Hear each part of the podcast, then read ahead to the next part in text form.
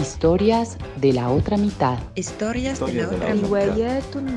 Historias de la otra mitad. Historias de la otra mitad. Historias de la otra mitad. Historias de la otra mitad. Historias de la otra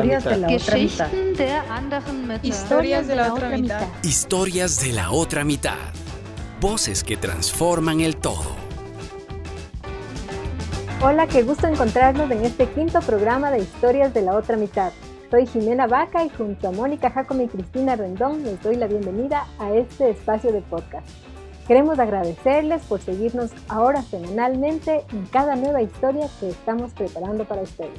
Hola Jime, hola Cris, ¿qué tal? Estamos muy contentas con la apertura y gran recepción que le han dado a Historias de la otra mitad y también las diferentes retroalimentaciones que hemos tenido de los programas que ya están disponibles en Spotify, Apple Podcast y Anchor. Cris, cuéntanos, ¿a quién tenemos de invitada el día de hoy?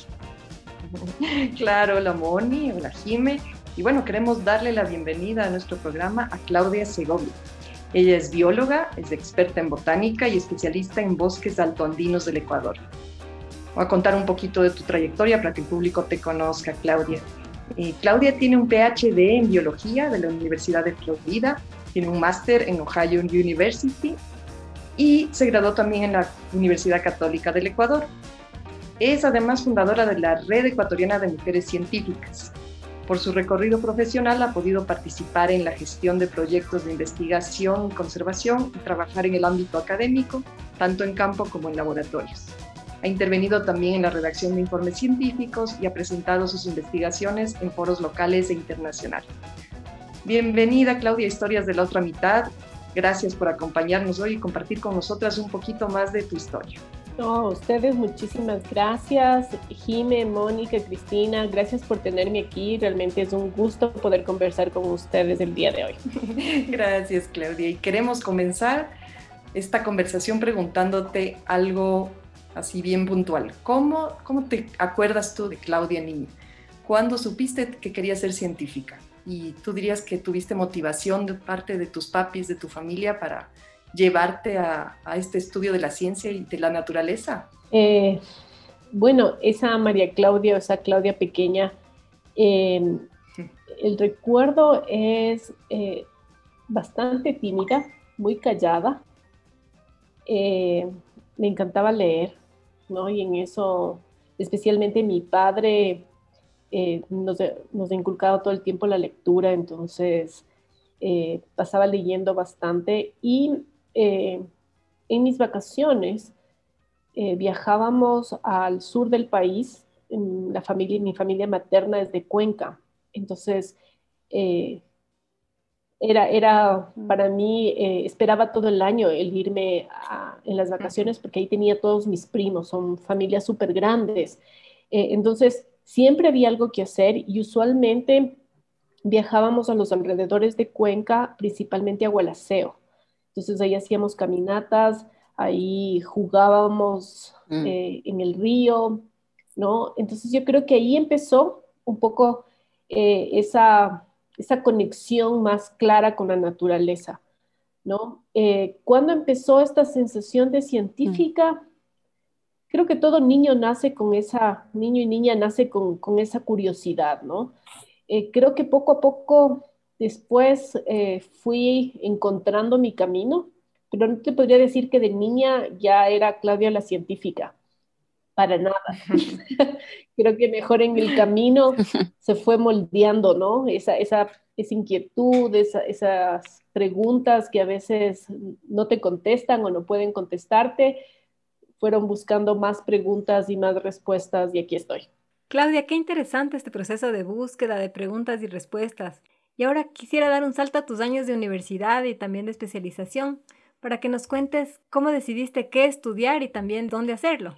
Em, Sabes que, eh, bueno, un poco mi llegada a la biología también fue eh, algo que marcó, ¿no? O sea, inicialmente cuando, en, mi época, eh, cuando tú estudiabas biología, muchas veces estaba encaminada a la biología humana, ¿no? Entonces, inicialmente en el colegio mi perspectiva era, era medicina, ¿no? Porque esa era la biología, o sea, sí me gustaba mucho la biología, me gustaba mucho la química, entonces decía, me va bien, esto me atrae, me gusta, la medicina es mi futuro, ¿no? Sin embargo, tuve una profesora en el último año de bachillerato que era bióloga, no era médico, y eso cambió completamente la perspectiva.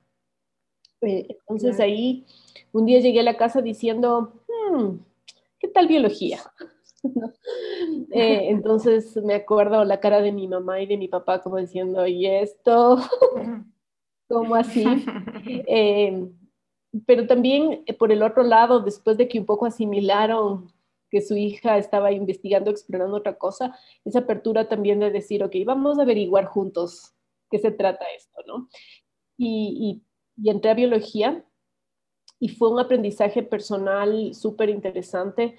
Eh, porque como muchas familias ecuatorianas es el hecho de que cuidado te caigas. Yo soy la primera hija, ¿no? Entonces ya se imaginarán, cuidado las salidas de campo, que cómo así te vas del fin de semana y, y, a dónde te vas y, y, bueno, ¿no? Entonces también fue un proceso también de, para la familia, me digo, complejo, ¿no? Que su primera hija salga y ahora salidas de campo.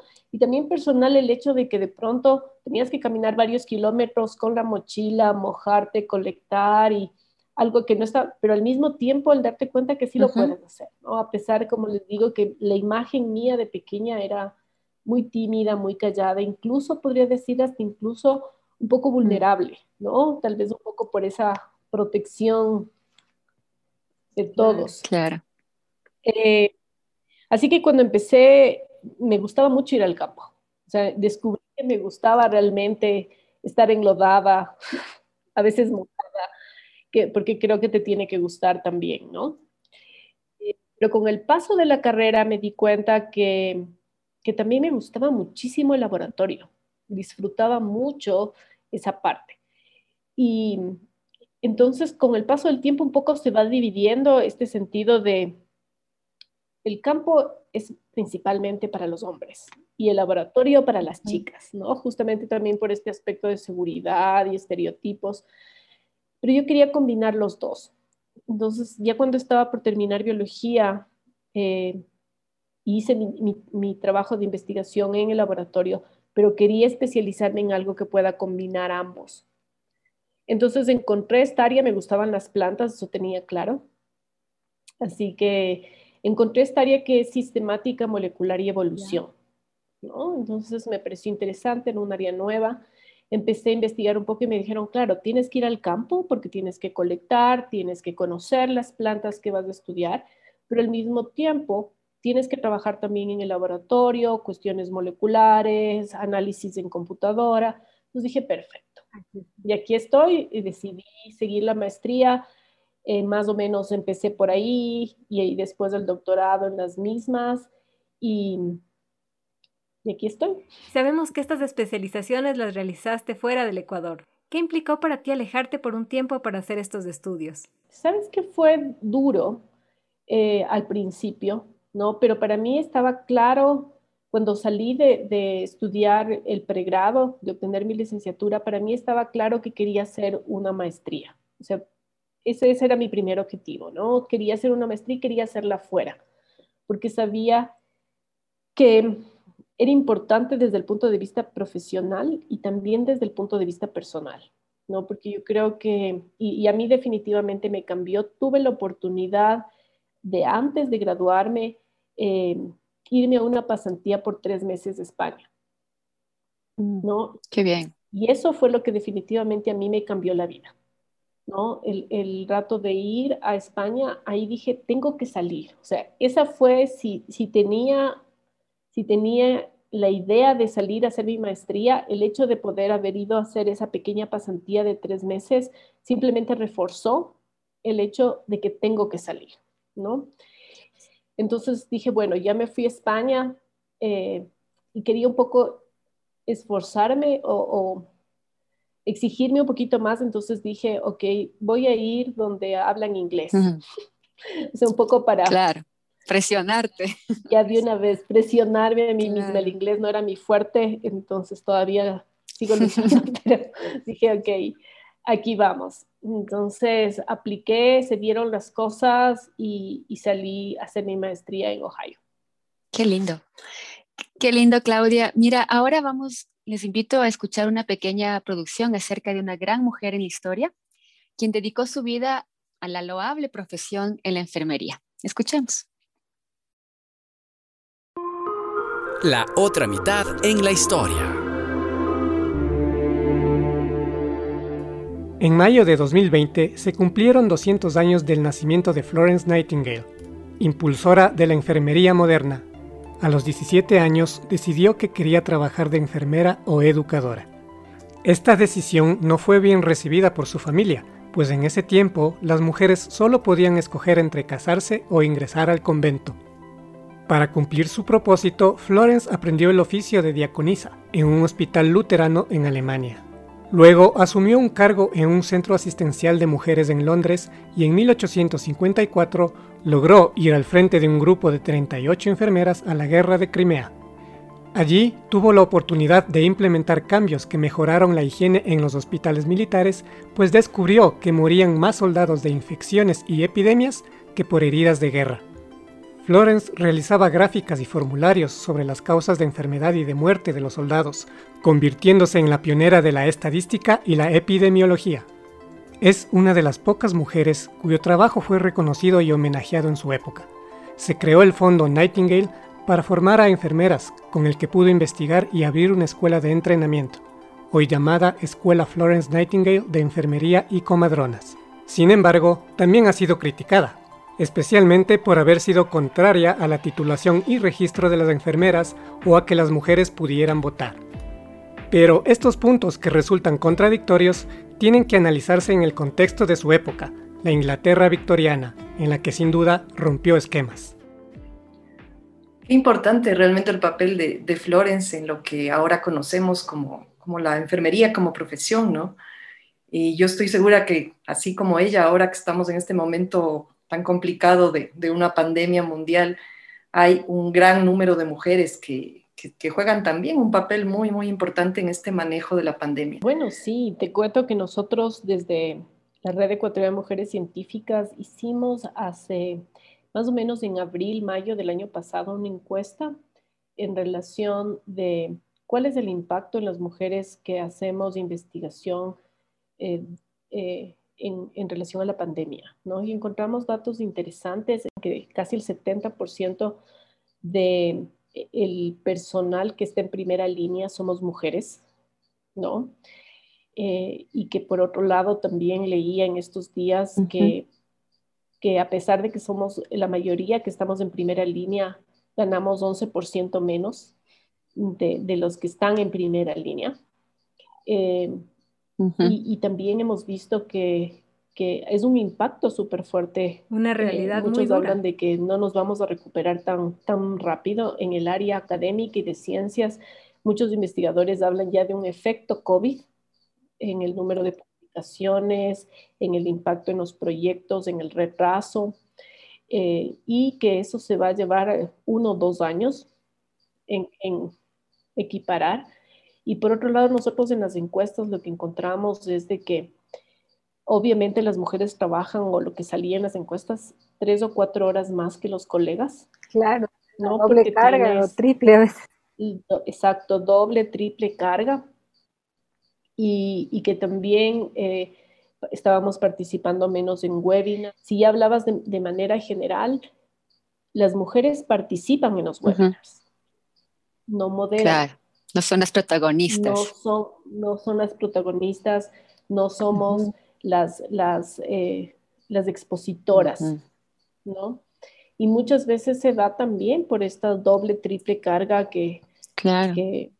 tú no puedes, no puedes eh, asumir todo, Entonces, sí, seguimos en la lucha y creo que eso también es, es, importante analizarlo. Claro, sí, sí. Que también leía recientemente que ustedes decían doble carga, o sea, tienes la carga del trabajo, tienes la carga familiar, e incluso algunos investigadores hablan que hay una tercera carga, que es la carga emocional. Las mujeres somos, estamos también pendientes de la salud, estamos pendientes de la cohesión familiar, de la comunicación, del cuidado. Entonces, eh, incluso dicen que esta carga emocional ha sido tan pesada para las mujeres a través de la pandemia que ahora estamos enfrentando mayores casos de problemas de salud mental en mujeres. Claro, claro, psicológico. Sí. Sí, Claudia, y bueno, tú como bióloga, ¿qué representa para ti la, la biología y cuál ha sido la mayor satisfacción que, que esta profesión te ha dado? Bueno, para mí la biología es la naturaleza y la naturaleza para mí es mi sitio de paz, es, es mi sitio de energía. Entonces, siempre que ya me siento tensa, estresada, tengo que salir al Te campo. vas al campo. Exacto, agotada, me voy al campo. Entonces, mi manera, es, es mi forma de recargar las pilas, es, es mi forma de, de, reencontrarme, ¿no? Y un poco buscar el objetivo. Esto es para mi biología, ¿no? No solamente el hecho de, de estar en el día a día, sino va mucho más allá. Y desde la otra perspectiva que tú me decías de, de cómo... Satisfacción. ¿cuál es? He, he, tenido un montón de satisfacciones, realmente. qué lindo, qué súper. Es difícil escoger, escoger una. Eh, yo creo que tal vez una satisfacción que digamos que es bastante común eh, es cuando, cuando salgo al campo con estudiantes. ¿no? El rato que salgo al campo con estudiantes y siento que puedo transmitirles, obviamente no a todos, pero a algunos al menos, esa emoción de estar en los páramos. Yo principalmente trabajo en los páramos, ¿no? Y especialmente con los bosques de polilepis, que yo les llamo bosques encantados, que son estos bosques que crecen súper alto y que realmente parecen bosques salidos de cuentos guiadas. Entonces, el llevar a los estudiantes y ver sus caritas emocionadas de, de que están aprendiendo, eh, esas son, creo que, las satisfacciones, entre una de las satisfacciones más bonitas, más grandes y a nivel, digamos, general, pero a nivel personal, eh, la biología me ha dado todo lo que soy, o sea, la posibilidad de viajar, de conocer grandes personas, no solamente desde la perspectiva académica, sino principalmente esas personas que te cambian la que te marcan. Eh, así que yo le debo un montón a la biología. Qué bueno esto de, que, que creo que es el objetivo de, de, todos, ¿no? De que deberíamos tener todos a nivel profesional, que sea, qué lindo lo que tú acabas de decir, que es tu, tu recarga de energía, es, es, es, no es una cosa que te puedes imaginar una científica ahí encerrada de pronto en un laboratorio, todo súper técnico. Para ti más bien es la naturaleza, es la vida. Y ahora hablando justamente de científicas, queremos hacer una pequeña pausa y escuchar la historia de una mujer muy importante en este campo. Es Rosalind Franklin. La otra mitad en la historia. La científica Rosalind Franklin nació en el seno de una familia judía inglesa de buena posición económica. Culminada la secundaria decidió estudiar una carrera universitaria, aprobando el examen de ingreso en la Universidad de Cambridge, lo cual supuso cierta controversia en la familia, ya que su padre no veía con buenos ojos que una mujer estudiara en una universidad. Sin embargo, tanto su tía como su madre la ayudaron en este sentido, y en 1941 consiguió su título universitario. En plena Segunda Guerra Mundial, obtuvo un puesto de ayudante en un organismo británico dedicado a la investigación sobre el carbón y sus derivados. Estudios sirvieron para la fabricación de máscaras antigas. En 1945 obtuvo el título de doctora en química física y un año más tarde se trasladó a París para trabajar en el Laboratorio Central de Servicios Químicos del Estado. En un entorno machista y difícil, Rosalind fue quien obtuvo una fotografía de difracción de rayos X de una fibra de ADN. Los años posteriores hasta su temprano fallecimiento se dedicó al estudio de la cristalografía del virus sin sospechar que sus primeras investigaciones sobre el ADN marcaron el antes y el después. Maurice Wilkins, James Watson, Francis Crick fueron quienes otorgaron el Premio Nobel de Fisiología y Medicina en 1962. Ellos, no obstante, no hicieron ningún esfuerzo por reconocer las aportaciones de Russell. Solo muchos años después, y gracias a otros científicos y amigos de Rosalind, se ha sabido que una buena parte de los datos sobre los que se basa la estructura molecular del ADN provenían de las investigaciones que desarrolló la científica Rosalind Franklin. Y bueno, al escuchar la historia de Rosalind Franklin realmente se evidencia cómo fue mantenida la sombra y cómo su esfuerzo no fue recompensado con el Nobel por la investigación de la que ella también fue parte y eso es algo totalmente injusto. Y pienso que esto ratifica la importancia de exigir la igualdad de derechos y oportunidades entre mujeres y hombres. En este sentido, Claudia quisiera que nos cuentes sobre el propósito de la Red Ecuatoriana de Mujeres Científicas y también cómo evalúas tú la situación de las mujeres que hacen ciencia. Eh, bueno, te cuento que más o menos en el 2016 eh, empezamos a reunirnos. Esta idea surge a través de las redes sociales, ¿no? Como todas las redes sociales tienen sus ventajas y sus desventajas, pero en este caso las redes sociales nos unió. Entonces, dos o tres eh, mujeres científicas, principalmente Melanie Peláez y Pat Castillo Briseño, empiezan a conversar vía Twitter, porque empiezan a, ver que tenían temas que les, eh, que les juntaba, ¿no? Y ven que se forma la red eh, de mujeres científicas de Colombia. Entonces ellas dicen, bueno, si Colombia lo puede hacer, ¿por qué nosotros? Entonces empiezan a buscar mujeres usando las redes sociales que estén encaminadas a temas de mujeres en ciencia.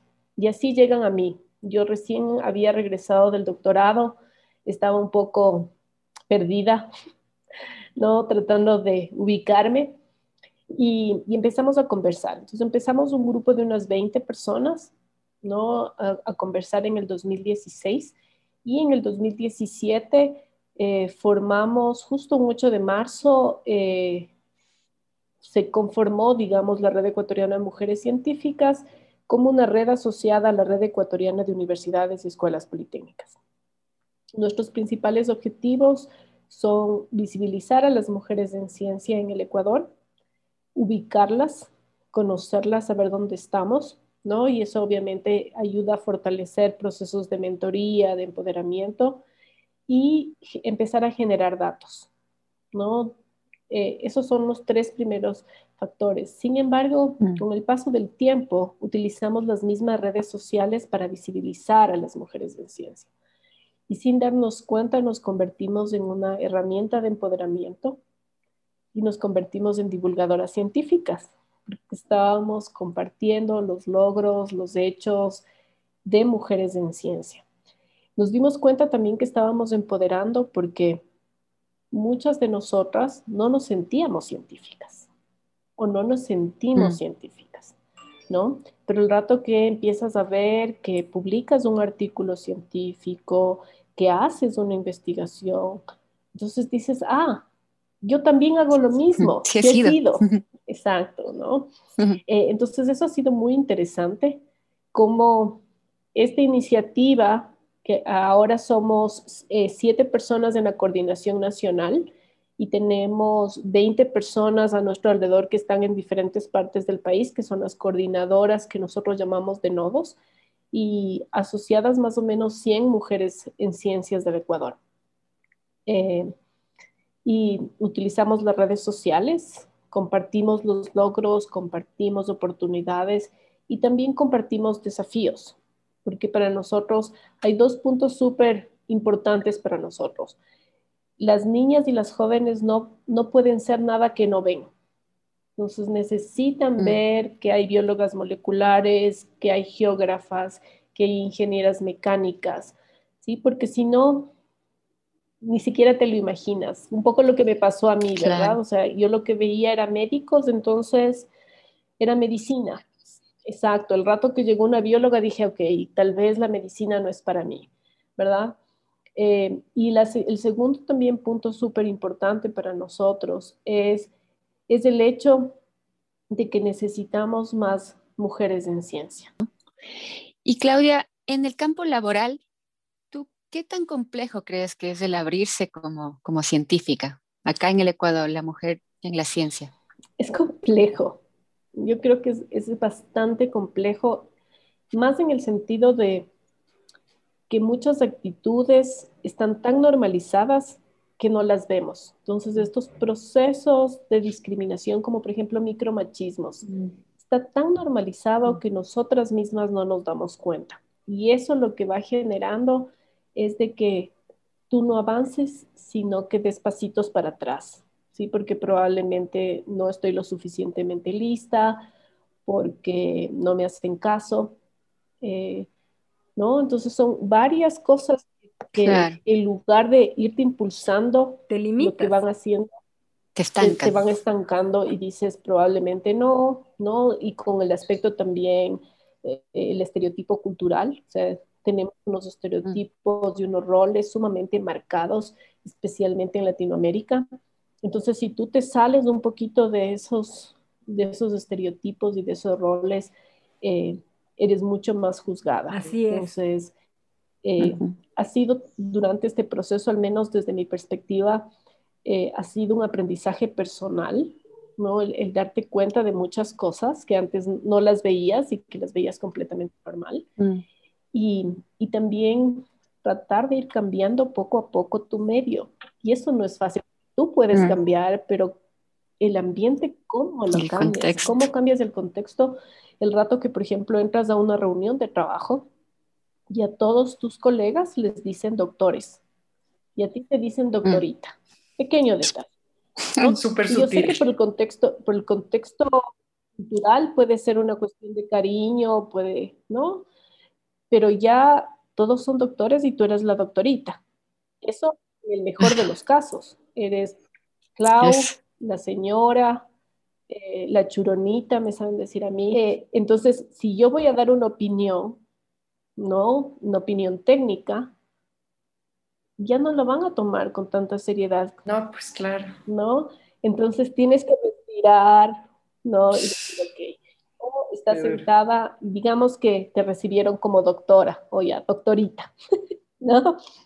Y te, y te, sientas a la mesa de, de trabajo, empieza el, el, la reunión y dicen, ah, la doctorita Segovia va a tomar notas, ¿verdad? Claro. Eres mujer, eres secretaria. Ese rol que te dice inmediatamente eres la secretaria. Claro, los estereotipos. Ok, no, porque yo tomo notas y yo siempre tomo notas, pero son para mí, ¿no? Entonces, para mí. No, tiene mejor letra, pásenos a todos. Su letra es Claro. No, no le digo, mi letra es horrible. ¿Sí? Pero también es ese aprendizaje, cómo enfrentas, ¿no? Claro. Cómo actúas porque es un tira y afloja. Sí, es verdad. El también entender contra quién te puedes parar y decir, me voy de la reunión. no, porque también esa es la otra perspectiva de que estás abriendo camino. Por ejemplo, eres la única mujer que estás en esa reunión que se toma la decisión. Y eres tú o nadie. Y es de ese momento o nunca. O eres tú o nadie. Exacto. Entonces, es Claro. Esa vez es súper duro porque muchas veces te toca tragarte un montón de cosas, pero dices, ok, y al menos estoy yo aquí y al menos tengo voz, tal vez no la voz que quisiera, pero, ¿no? Y tal vez para la siguiente reunión ya te toman más en serio. Eh, pero ese, ese, entonces, eso que te, les estoy contando es el día a día, ¿no? En pequeños, grandes detalles. alguna vez eh, escuchaba una pequeña charla o sea, necesitamos aprender mucho más de esto de micropolítica, ¿no? El poder entender y leer un poco el ambiente. Necesitamos aprender a negociar. Yo tengo el sí súper flojo, ¿no? Eh, el aprender cuándo decir no. Ajá, eso es fundamental. Poner límites y, también, exacto, cuándo tienes que ser firme. Entonces es ir aprendiendo, ha sido un proceso de aprendizaje en que a mí personalmente la red me ha ayudado mucho. De pronto tocar estos temas de entre tres o cuatro mujeres y decir, ah, yo lo actúo así, o conversar con mujeres que ya han vivido este tipo de experiencias, ya te ayuda un poco a decir, ah, ok, la próxima vez voy a enfrentarlo desde esta otra perspectiva. Exacto, poder compartir y saber que finalmente no estás sola y que en este trabajo conjunto se abren mejores posibilidades para todas. Y justamente en este contexto que nos has venido relatando respecto a lo complejo que es ser una mujer en el ámbito de la ciencia, ahora tenemos una producción sobre Hedy Lamar. Ella fue científica y actriz, una combinación poco usual Así que les invito a escucharla y conocer más sobre esta mujer en la historia. La otra mitad en la historia.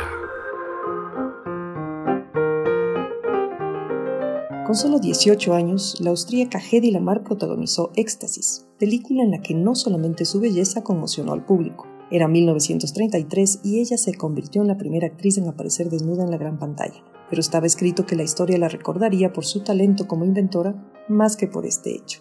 Tras el escándalo y la censura de la obra por el Vaticano, sus padres la casaron con el dueño de una empresa armamentística, cuyos principales clientes eran Hitler y Mussolini.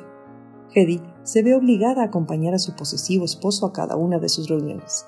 En ellas aprende y recopila información sobre la última tecnología armamentística nazi. En 1937 huye de su matrimonio a Estados Unidos, donde encuentra el reconocimiento como actriz en Hollywood. Si bien su carrera artística la absorbía, Hedy nunca abandonó su pasión por la ciencia. Encontró el espacio entre rodaje y rodaje para hacer, entre otras cosas, un rediseño de las alas de los aviones, inspirándose en la anatomía de los pájaros. En 1941, ofrece ayuda al Consejo Nacional de Inventores con sus conocimientos científicos y del gobierno nazi, pero ellos no la toman en serio al verla como una estrella de cine y le piden más bien vender bonos de guerra. Poco tiempo después, Hedy haría su mayor aporte a la ciencia, patentando en 1942, junto al compositor George Antheil, un sistema de guía por radio para torpedos, que utilizaba el salto de frecuencia para evitar interferencias. Sus principios hicieron posible el desarrollo de la tecnología Bluetooth y Wi-Fi. El primer reconocimiento científico le llegaría apenas en 1997, tres años antes de su muerte. Ya en esa época, después de varios fracasos en su vida personal y del declive de su carrera cinematográfica, Hedy se había recluido voluntariamente y no aceptó siquiera la invitación para recibir el premio. Además, ella nunca recibió réditos por su invento, ya que ignoraba el hecho de que según la ley de patentes, los inventores disponían solamente de seis años posteriores a su inscripción para reclamar una compensación económica. Irónico, sabiendo que actualmente el valor de ese invento supera los 30 mil millones de dólares. Hedy Lamar fue una mujer brillante, víctima de un sistema que no le dio el reconocimiento que merecía, encasillándola en su belleza física. La realizadora del documental La Bomba, la historia de Hedy Lamar, Alexandra Dean, lo resume claramente al decir que lo que más le fascina en la historia de Hedy es que su mente valía el doble que su rostro. Luego de escuchar todo lo que tuvo que pasar Hedy Lamar para combatir los prejuicios de su época, y también esto que tú nos has venido contando de los estereotipos que deben enfrentar día a día, los temas que se dan en el trabajo, en la universidad, quisiera pedirte que nos comentes sobre lo que se ha llamado el efecto Matilda. Me pareció una campaña muy interesante que están promoviendo ustedes como Red Ecuatoriana de Mujeres en la Ciencia y que también se viene promoviendo a nivel mundial. Eh, bueno, esta, campaña es interesante. nace en España hace un año, un mes, un mes y medio atrás y se centra en el efecto Matilda. El efecto Matilda es un análisis sociológico que eh, demuestra el proceso de invisibilización de las mujeres en la ciencia a lo largo de la historia. Entonces se hace un análisis y se ve que, que siempre frente a un determinado logro científico, el hombre va a ser más reconocido que la mujer. ¿no? Uno de los ejemplos justamente hemos visto a lo largo de, del día de hoy, justamente eh, Rosalind Franklin probablemente es uno de los, de los casos más icónicos, ¿verdad? Igual Heldi Lamar, tenemos varios casos de investigadoras que dirigieron proyectos que, que lograron los resultados, pero que no ganaron el premio Nobel. ¿no? Tenemos astrónomas súper famosas o que descubrieron varias estrellas y pusieron nombre a las estrellas, pero los nombres fueron acreditados a su hermano o a su esposo. ¿no? Eh, entonces, este, esta campaña surge por el hecho de ya no queremos más Matildas, ¿no? Es hora de, visibilizar a esas mujeres en ciencia y también estar conscientes de que, de que existimos un montón de mujeres en ciencia y que estamos igual haciendo aportes importantes para la tecnología y el desarrollo del planeta en general, ¿no? Entonces, surge esta idea de también cambiar un poco, decir, ¿qué hubiera pasado si no era Einstein? Si no era una mujer. Si hubiera sido Alberta. ¿No? Porque ese también es otro aspecto interesante, que si nosotros, este momento nos, nos, hablan de ciencia o de científico, ¿no? En genérico, la primera imagen que se nos viene es un hombre blanco, mayor y excéntrico, ¿verdad? Probablemente el Albert Einstein es la primera imagen que se nos viene. Entonces, eso también es un sesgo que tenemos, que la ciencia está asociada a este hombre blanco, ¿no? Entonces, hay una tendencia en los últimos años, el tratar de buscar una ciencia más diversa, ¿no? Una ciencia en donde no solamente existan más mujeres, ¿no? Sino también más minorías, ¿no? Entonces, se está tratando de buscar maneras de ser más inclusivos, ¿no? Y, lo que nosotros hacemos en la red es, tratamos de ser un poquito esta punta de lanza, de empezar a decir, hey, mujeres, pero al mismo tiempo que hablamos de mujeres, estamos abriendo también la posibilidad de, hey, somos mujeres, pero también minorías. Claro. Empecemos un poco, diversidad. Y está comprobado que una ciencia más diversa tiene más impacto. Y también del, del trabajo de visibilización, ¿no? También del que hablábamos, y de eso te quería preguntar, porque sabemos que dentro de, de las actividades de la red están trabajando con el Museo Interactivo de Ciencias en una exposición, Mujeres Protagonistas de la Ciencia en Ecuador, además. Eh, ¿Puedes contarnos un poquito de, de, qué va esta exposición y qué podrá ver el público en la muestra? Justamente sigue este mismo objetivo, ¿verdad? El visibilizarnos, es el que la gente nos vea, el que la gente nos conozca. También que se dé cuenta que una científica es una mujer de carne y hueso, ¿no? Porque eso también es, es, otra de las áreas que es importante tocar en este proceso de diversidad. También es un poco democratizar la ciencia. O sea, la ciencia, como yo les decía, también se ha visto como una torre de marfil, solo los escogidos, los súper, hiper inteligentes, no están allá, ellos en su mundo un poquito alejado de la realidad y esa no es la idea, ¿verdad? Entonces, con esta exhibición que, que va a estar este momento en el Museo Interactivo de Ciencia y con el apoyo de la Organización de Estados Iberoamericanos, el año pasado empezamos con esta iniciativa que nació de unas colegas de la Escuela Politécnica Nacional, decir, oye, queremos hacer uno, una pequeña exhibición muy sencilla de las mujeres en la Politécnica era su idea. Yo le decía, me parecía, me parece genial, porque muchas veces, incluso dentro de nuestras mismas instituciones, no nos conocemos, no sabemos qué hacemos la una a otra. Entonces, eh, esta compañera me decía, pero tal vez hagamos lo más grande. Entonces, conversamos con nuestros socios, en este caso el, el MIC y la OEI, y nos dijeron, me parece una linda idea tenemos unos pequeños fondos para 20, ¿no? Entonces, abrimos en la red y dijimos, ¿quién quiere participar en esta exhibición? Aquellas personas que nos mandaron la información, ¿no? Conversamos con nuestros colegas del MIC, ellos nos, nos contaron un poco muy sencillo, porque queremos que llegue a los niños, queremos que llegue a la gente, ¿no? Entonces, ¿qué estudias? ¿Por qué estudias? ¿No?